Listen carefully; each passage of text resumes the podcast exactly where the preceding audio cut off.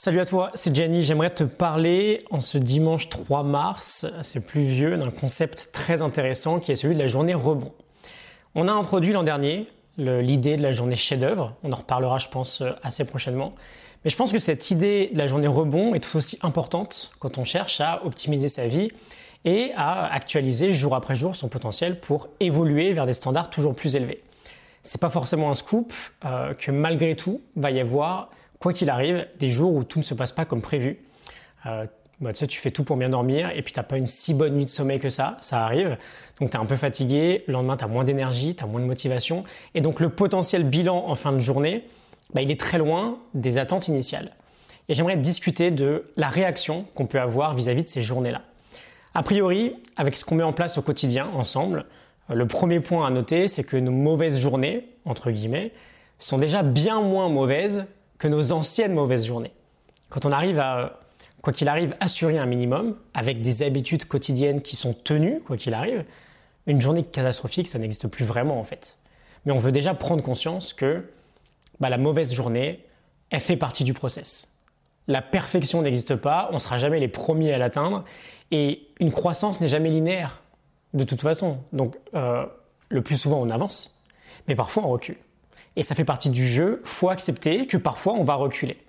En revanche, et c'est notre deuxième point, on veut éviter à tout prix de déclencher une spirale complètement négative de mauvais jours qui vont se suivre.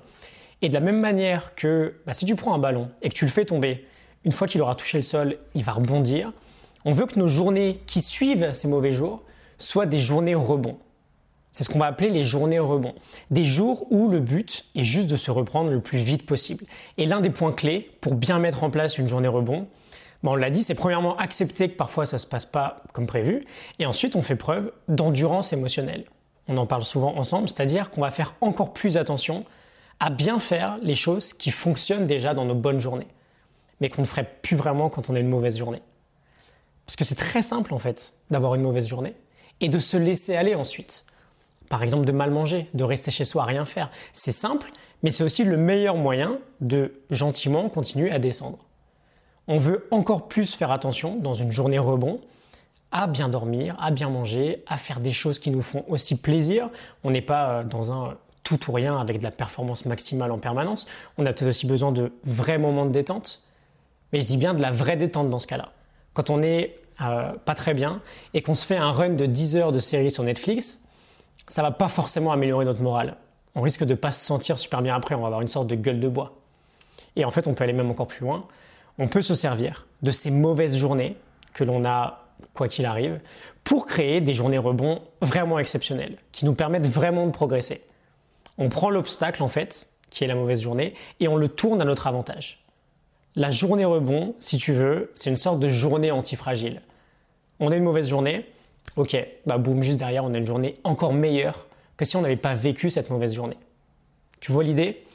Euh, Et c'est un excellent moyen sur le long terme pour, euh, bah, jour après jour, expérimenter des mauvaises journées qui soient moins mauvaises que les anciennes. Et du coup, expérimenter des belles journées, peut-être des journées chefs-d'œuvre qui soient encore meilleures que les anciennes. C'est un peu l'idée de la progression par le bas. Si on augmente notre minimum, c'est déjà de la progression on n'est pas toujours obligé de viser le toujours mieux. Dans certains cas, on peut viser le moins pire. si on a moins de mauvaises journées, on aura nécessairement une vie un peu plus sympa. Euh, mais la base reste la même, on veut connaître ses fondamentaux au quotidien et les exécuter quoi qu'il arrive. Et d'autant plus lors d'une journée rebond, lorsque la veille euh, bah, n'a pas été à la hauteur de nos espérances.